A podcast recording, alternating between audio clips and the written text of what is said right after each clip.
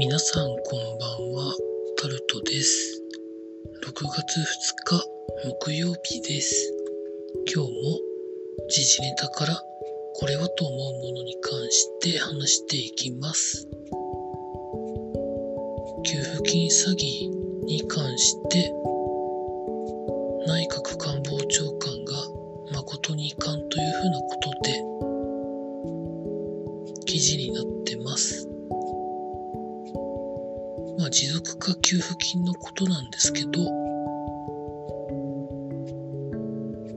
後でバレるんだからちゃんと申請してくださいね的なことがあったり、早く救済するために、ある程度の要件が揃ってれば払っていたということがあるにしても遺憾だなというふうに言ってるということで、こういうのはちゃんと調べて返してもらえるようにやればいいだけなんですけどね。4630万円よりは全然こっちの方が悪いと思うんですけど、どんなもんなんでしょうか。続いて、奨学金返済に関して、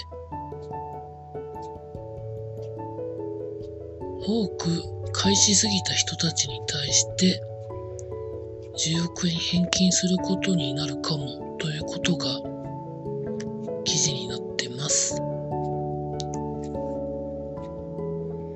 裁判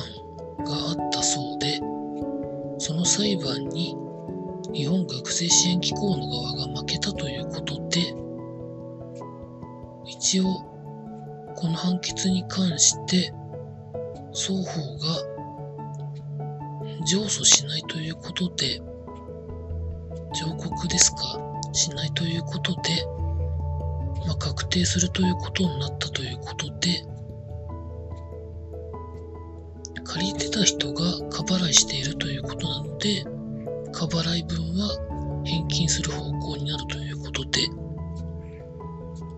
でもこれ10億円なんですよね。裁判がまかり間違ったらってことを考えると怖いですよね。なんか最近あの4630万円とのなんか対比をなんかしたくなっちゃうようなことが何件か起こっているのでなんだかなと思うところでございます。続いて埼玉県や群馬県で大量の氷が降ったということが記事になってます。関東地方では6月2日の夕方あたりに雨雲が発達して激しい雨が降って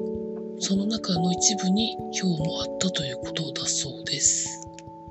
まあ、氷は結構な大きさで当たると痛いですからね。まあ、車とか家の屋根とかにも影響が及ぶ可能性もあったりするので気をつけていただきたいなと思います。続いて経済のところに行きますとホンダが軽自動車発車数。21万9000台に対してリコールを届け出たということで燃料ポンプの部品の一部に問題があってエンジンストールする可能性があるということでリコールを国土交通省に届け出たそうです。多分これは無料交換になると思います。多分販売店から多分連絡が行くと思うので、まあ、連絡が来た方は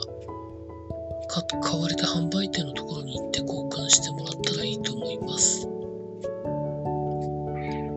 続いて、まあ、ビール4社が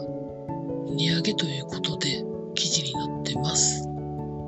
今まで参加してなかった札幌ビールも10月から値上げということでなかなかしんどいですよね。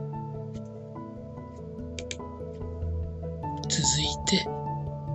イーロン・マスク氏が、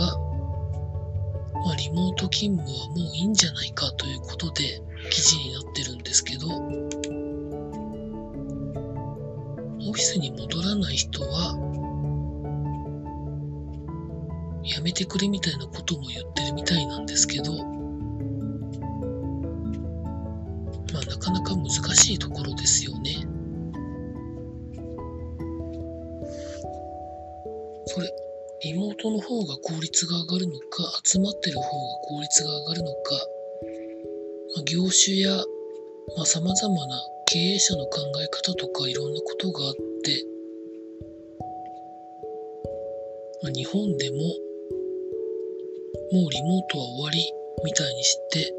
通常の通勤して会社で働くみたいなところを選んだ会社もあるみたいですけどやっぱり2年っていうのは大きいんじゃないのかなと思ってリモートを前提にしていろんな経済活動を考えるっていうのもいいんじゃないのかなと思ったりします。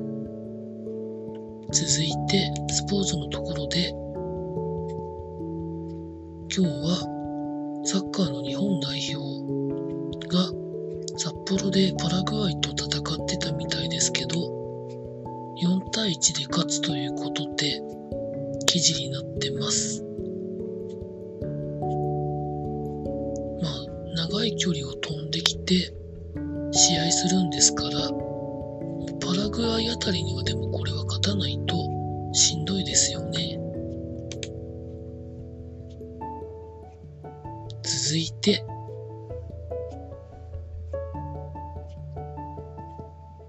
他、どの記事をいくかというと、ブラジルは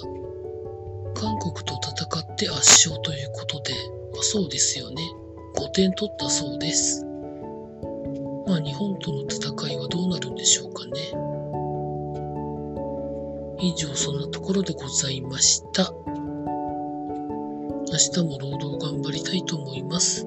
以上タルトでございました。